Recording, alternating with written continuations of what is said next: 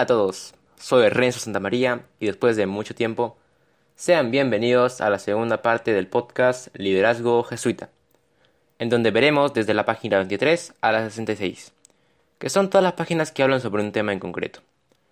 Debido a que las páginas siguientes, hasta la 72, hablan sobre algunos temas agregados que pues no puedo analizar en sí. Por ello no los voy a mencionar.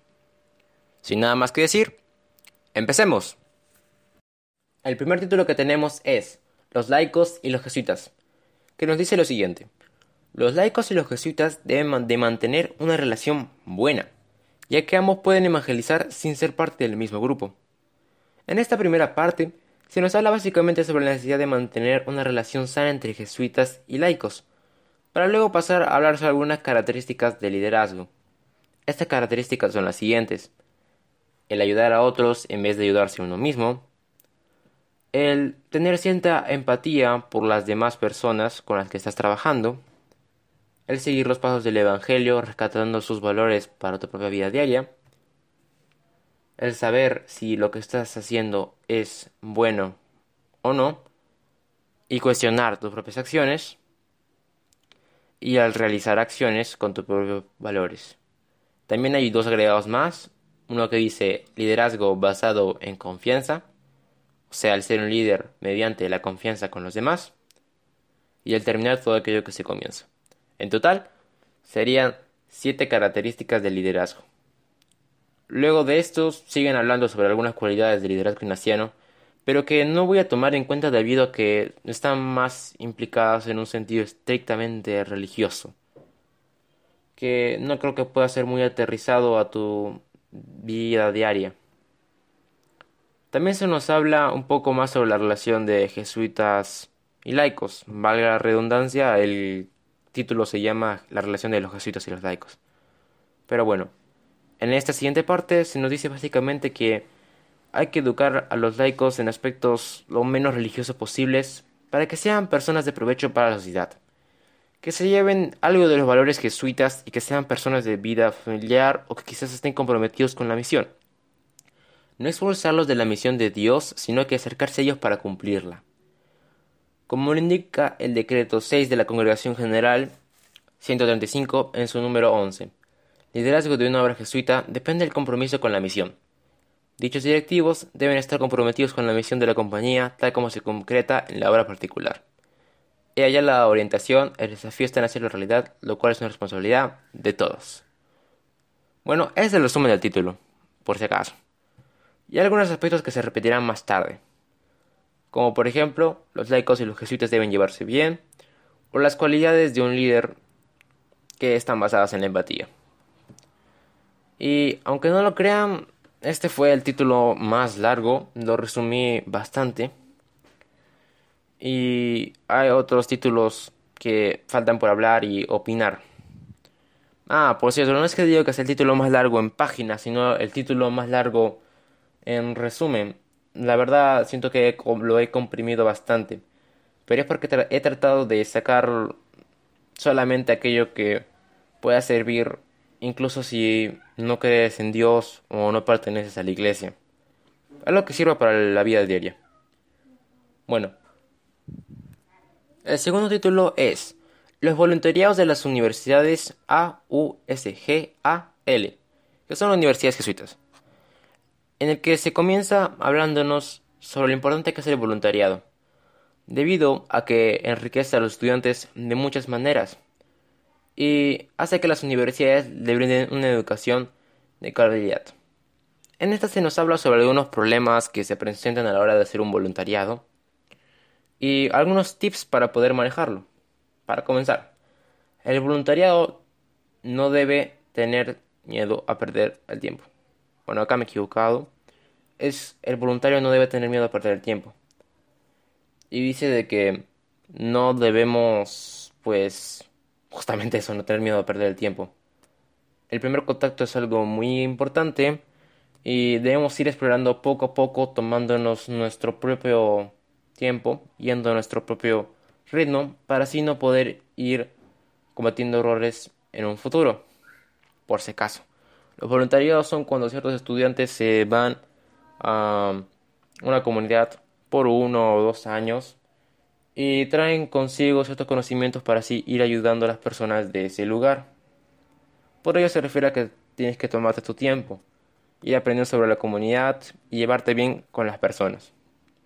El segundo problema es el choque cultural y se nos habla de que no hay que tener miedo pues a enseñarle cosas que tengan que ver con valores diferentes a los que ellos ya tienen entendidos. Porque al final de cuentas los voluntarios de las universidades jesuitas pues son jesuitas, creen en Dios y obviamente van a traer valores jesuitas. Por lo que no se debe tener miedo a... El tercer problema refiere a la duda del asistencialismo o el desarrollismo, que a grosso modo trata sobre si debemos ayudar a desarrollar la comunidad o ayudar directamente. Y se nos presenta una solución bastante práctica en el que dice de que debemos promover el desarrollo de la comunidad, pero teniendo como fin siempre claro en mente el ayudar. O sea, pues el asistir promover un desarrollo mientras se tiene como objetivo el ayudar. Luego está el imperialismo y las instituciones, en las que se habla de que tú no eres el jefe del lugar y no debes colocarte en algún bando, por decir de algún modo, que esté en la comunidad. Simplemente enfócate en apoyar a las demás personas. Luego está el ser imparcial relacionado con el título anterior, que refiere a de que siempre mantente firme, no te vayas por ningún lado político. Por ejemplo, en una comunidad puede ser que haya personas de derecha o personas de izquierda, personas que apoyan el capitalismo, personas que apoyan el socialismo y así. No te pongas de lado de ninguno de los dos, mantente imparcial y mantente pues firme en tu misión, siempre con la mente clara. Y da algún que otro consejo como que por ejemplo, alguna de las cosas mejores que, bueno, algunas de las mejores cosas que puedes hacer es ayudar a las personas en la educación. Luego está la formación integral, que nos habla sobre el ayudar en todas las dimensiones posibles a la comunidad. Y los últimos dos apartados que son el irse dejando una buena impresión, habiendo ya pues establecido lazos de confianza con la gente que pertenece a esta comunidad y habiendo evaluado a pues todo tu proyecto, todo lo que has hecho en esos dos años, en ese año que estuviste en la comunidad apoyando. Para así en proyectos futuros saber qué hiciste bien, qué no hiciste mal y poder repetirlo, repetirlo bueno obviamente, para ya tener una base. Finalmente llegamos a la conclusión que es referente a dejar huella. Esto es una conclusión, ¿ah? no digo de los tips, esto es una conclusión que dice de que pues no debemos ser turistas. Debemos llegar, ayudar y dejar huella en las personas. Que nos recuerden. No que piensen que somos personas que vinieron, visitaron y se fueron. Sino que marcar algo. A eso se refiere.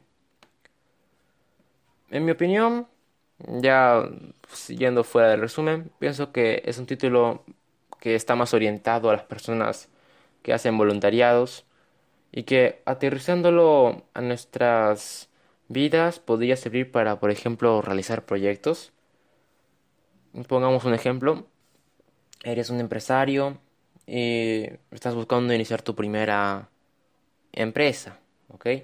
Buscas tú crear tu empresa. Perdón si dije la palabra empresario. Estás buscando crear tu empresa. Así que para hacerlo, lo que haces es primero empezar a vender poco a poco. Y esto podrías relacionarlo con el primer paso, el primer tip, que es ir conociendo el lugar, el lugar no tener miedo a perder el tiempo. Y luego vas creando una base, conociendo qué es lo que le gusta a tu clientela, qué es lo bueno que tienes, qué es lo que bueno, no bueno que tienes qué tantos beneficios te ofrece. Y así. Pienso que una de las partes más importantes para colocar tu vida diaria es la revisión final. Siempre es importante el revisar todo aquello que hiciste en el día. Y de hecho lo puedo relacionar con uno de los aspectos de la compañía de Jesús, que es la pausa ignaciana, creado por el mismo San Ignacio de Loyola, que bueno, está dentro del libro de los ejercicios espirituales, que te ayudan a ponerte más en contacto con Dios, pero la pausa ignaciana es algo que creo que todos los, todos los colegios jesuitas hacen con sus alumnos y algo bastante fundamental para la vida de las personas. Ayuda pues a revisar cómo te fue en tu día, aquello bueno o malo que hiciste y así poder ir mejorando como persona para el día siguiente. Al igual que en el título anterior, hay algunas cosas que no me gustan, pero que están más dirigidas al lado religioso. Pero lo comprendo, ya que pues es un libro religioso, no creo que lo puedan quitar del todo. Y pienso que eso está más bien relacionado con la mentalidad con la que vas a ir leyendo el libro. Pero bueno, dejando eso de lado, vamos al tercer título. Abriendo espacios a nuevos líderes. En la que se nos habla sobre la cátedra de honor San Andrés, que tiene como objetivo el brindar una herramienta que les sirva a sus estudiantes en sus proyectos futuros. Esto mediante el crecimiento del liderazgo, ofreciendo información y sobre todo adquiriendo experiencia. Me parece más una noticia con tintes de enseñanza que nada, la verdad. Nos habla sobre la vida de aquellas personas que pertenecían a la Cátedra de Honor de San Andrés y lo útil que puede ser el liderazgo, lo cual también está con lo de relacionado con la enseñanza que dije ya. El cuarto título es Cuando los chamos venezolanos dijeron no. Cuarto título. Esto habla sobre la valentía de los jóvenes de ahora, en específico los venezolanos, para reclamar sus derechos y exigir aquello que desean. No tengo nada que agregar, no tengo una opinión que dar en este punto. Creo que con el resumen que les acabo de dar, creo que así se entiende. El quinto título es Hacia el encuentro con el Padre General. Y aquí se nos habla sobre la importancia de la internacionalización y del apoyo mutuo, como sociedad mundial en el que todos debemos servirnos mutuamente.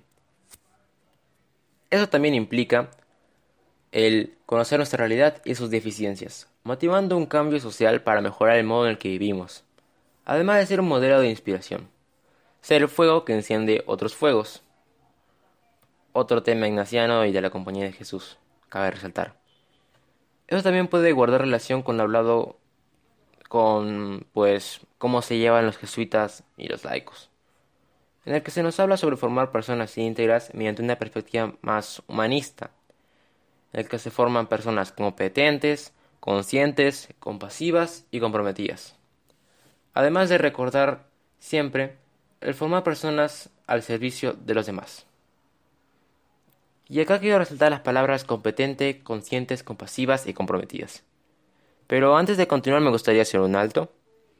No sé cómo se siente la persona que está escuchando esto, pero probablemente esté cansada, ya vamos más de 10 minutos y al menos yo ya me cansé.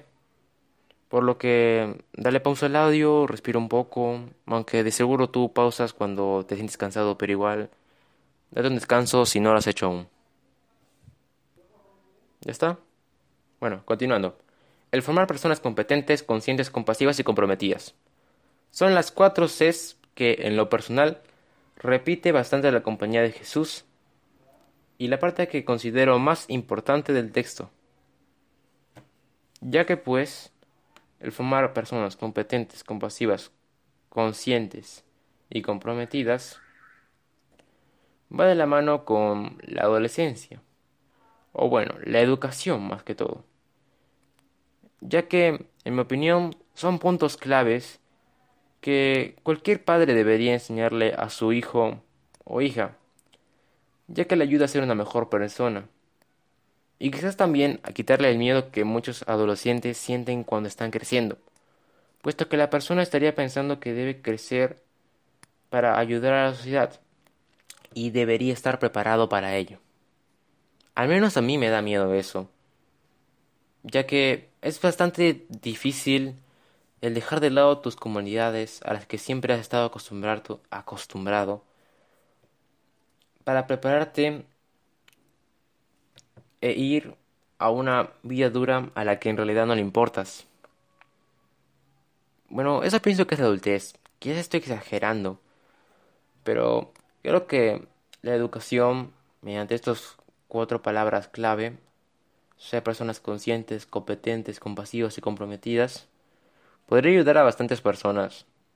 O bueno, bastantes niños que están pasando por una etapa dura de cambios, para que así puedan sentirse más preparadas o puedan ir más, más preparados, más cargados, con una mejor idea sobre cómo enfrentarse a ese futuro que tanto miedo temen. El sexto título es La nueva generación de laicos, jesuitas y el rol de las directivas, que nos habla sobre un tema que toqué al inicio, que nos dice sobre la relación entre los laicos y los jesuitas y lo importante que es su apoyo mutuo para la iglesia, en el que las directivas deberían ser imparciales y buscar que los jesuitas y los laicos se unan en un solo grupo. Se nos dice que la iglesia tiene que estar más unida que nunca y que debe haber una nueva responsabilidad apostólica. Sumado a esto, la unión debe estar fomentada mediante el carisma. Este texto me recordó bastante al milagro más conocido de San Martín de Porres, y que creo que todo peruano conoce, siempre y cuando se haya inculcado en la religión cristiana. Es esa famosa hazaña en la que San Martín logra que un perro y un gato puedan comer del mismo plato. En este caso, esos dos polos opuestos serían jesuitas y laicos, y San Martín se vería representado mediante las directivas. Las directivas tienen que ser imparciales y fomentar esta unión entre dos bandos que parecen que no se van a llevar bien, pero que a fin de cuentas tienen que llevarse bien, ya que el tiempo actual así lo demanda. El séptimo título es Alumnos jesuitas para todos los gustos, que comienza dándonos bastantes figuras importantes como Fidel Castro, el cual es una figura importante para Cuba, y que murió hace ya cinco años, o Bill Clinton, el presidente número 42 de los Estados Unidos. Y se nos dice que una cosa que tienen en común es que todas aquellas figuras que se mencionan han estudiado en colegios jesuitas. Ojo, yo estoy dando acá ejemplo de dos, más hay muchos más. En esta parte se refuerza bastante algo que tratamos en el primer podcast, que nos dice que debemos mantener una filosofía de vida como personas. Antes de buscar un trabajo, primero debemos definir cómo es que queremos vivir nuestra vida. Y tenemos que tener en mente siempre una metodología. En la primera parte, en la relación de jesuitas y laicos, se nos hablaba sobre que teníamos que tener siempre en mente las enseñanzas y valores del Evangelio. Y es por ello que en este punto se nos abre sobre la metodología jesuita, la mentalidad de los valores que nos enseñó San Ignacio, y que debe estar siempre presente en nuestra vida. El octavo título, titulado Valores Humanos, se nos habla sobre una congregación en la que varias personas han estado, por la que se han ayudado bastante a la compañía de Jesús, en la que dan sus opiniones y experiencias coincidiendo todas en que fue una experiencia muy significativa y valiosa para la compañía, y que puedo relacionar con la idea de globalizar la compañía y ayudarnos mutuamente. No tengo mucho que decir aquí, más que pues es importante el unirnos siempre entre todos como una comunidad y relacionándolo con el liderazgo, como siempre se ha venido mencionando, ya que todos somos un equipo. Tu familia es un equipo conformado por tu papá, tu mamá, tu hermano, tu abuelo. El tratarnos y ayudarnos todos dialogando, sin discutir, nos ayuda para poder avanzar como un grupo. Y yéndolo a un lado mucho más grande, nos ayuda a avanzar como comunidad. Y finalmente, el noveno y último título llamado El liderazgo ignaciano, un camino para América Latina, donde se nos explica sobre la iniciativa en América Latina para formar líderes ignacianos, dan datos como la cantidad de universidades que tienen más apoyo, la, aquellos estudiantes que están, los profesores, etc. La importancia del liderazgo y la necesidad de la misma en América Latina. Pues es más de lo mismo. La verdad me desagradó un poco ya que no toca nada nuevo. De hecho, repiten todo lo dicho al inicio, la importancia del liderazgo, del liderazgo jesuita y así.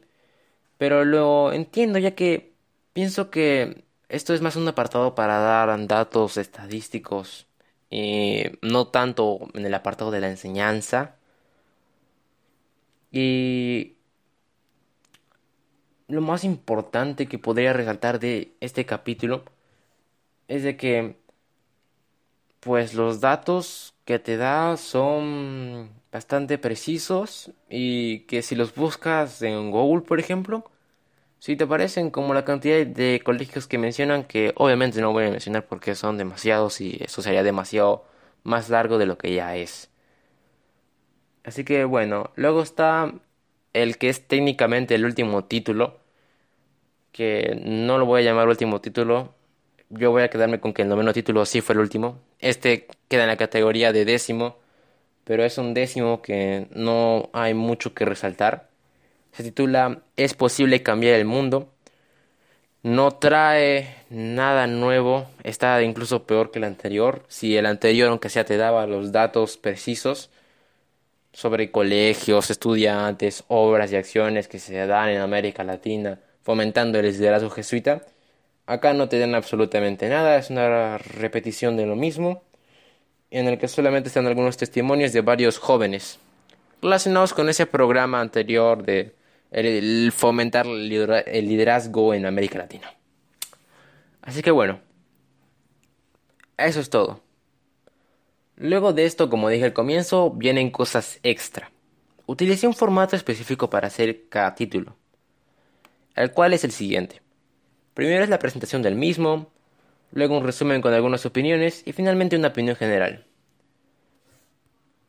Lo hice así para cada título para que ya no se haga muy largo. Pienso que este podcast va a durar como 20 minutos. Y la verdad me preocupa bastante el tiempo. Pero hay mucha información y he tratado de resumirlo lo más que pueda para también de paso dar mis opiniones y mi propia valoración sobre cada título. Por lo que ya no queda mucho más que decir que la conclusión de todo el libro en general hasta la página 66. Cabe destacar que como esta segunda parte es demasiado larga, probablemente dure el doble de lo que duró la primera parte, o quizás un poco menos, ya que es más grosso en contenido. Muchas ideas se quedaron en la primera parte. Pero bueno, esta segunda parte cuenta con 43 páginas, mientras que la primera duró 20. Por lo que, en serio, pienso que va a durar el doble, por lo que, por favor, tengan paciencia y sean comprensivos. Así que bueno, me pareció bastante bien el libro. Y aunque tiene bastantes mensajes bonitos, buenos, muchos de ellos son bastante religiosos. Y para aterrizarlo más en la vida diaria, tendrías que analizarlo y discernir las cosas que te sirven de las que no te sirven. Pero pienso que es un libro bastante bueno, sobre todo si ejerces como jefe o líder de algo. Pero aquí sí hay una recomendación personal y es que pienso que la persona que lea este libro debería leerlo por partes. Por dos razones. La primera es porque, como dije antes, hay enseñanzas bonitas y que pueden irse rescatando si lo lees poco a poco. Por ejemplo, te levantas y lees un capítulo o un título y ves algunos temas como el tener empatía con las demás personas, el mantener una filosofía de vida y así. Cada mañana te da una perspectiva diferente, esta es mi opinión personal de cómo comenzar tu día y te hace también una mejor persona. La segunda razón por la que recomiendo que lo leas por partes día a día es porque hace muy se hace muy pesado leerlo de golpe. Yo no tenía tiempo para leerlo todo poco a poco, ya que más que leerlo por placer, lo estaba leyendo porque me lo encargaron, así que pues lo tuve que leer de golpe para no perder mucho tiempo. Tengo muchas otras actividades que hacer en el día y también quiero tener tiempo libre para mí mismo. Así que, como experiencia personal, la primera parte del podcast lo leí en un día y la segunda también. Y mientras leía, a la vez resaltaba las partes importantes y en, otro, en otro documento hacía el resumen. ¿Por qué no me tomé mi tiempo? Pues porque yo leo el libro virtualmente y para resaltar las partes importantes es un programa en el que si me salgo se empieza a guiar y tarda como 30 segundos en volver. Imagina hacerlo eso cada vez que lo tenía que cambiar de página. Iba en la página 24, por ejemplo, volvía al documento, luego volvía al otro y estaba esperando ahí un buen rato hasta que vuelva a aparecer la vista para poder seguir resaltando. ¿Por qué es que no resalté primero y luego hice el resumen por cada título? Porque pues pierdo ideas, sentimientos y pensamientos que tengo al momento de leer por lo que bastante del contenido se pierde y pienso que no puedo expresar correctamente mis opiniones. Y tampoco pienso que puedo ir analizando y ejercitando mi capacidad de discernir aquello que me sirve y no me sirve. Sobre todo para el momento de hacer el resumen en el mismo tiempo en el que estoy leyendo. Así que recomiendo que si van a leer el libro porque quieren, pues pienso yo que sería buena idea ir leyéndolo día a día. A menos que de verdad les guste, les atrape y si se lo quieren leer de golpe, normal. Esto es nada más un consejo, al igual que todo lo que he dicho anteriormente. Todo esto es una opinión, producto de análisis. Y eso pues. Gracias por escuchar. Y eso es todo. Muchas gracias.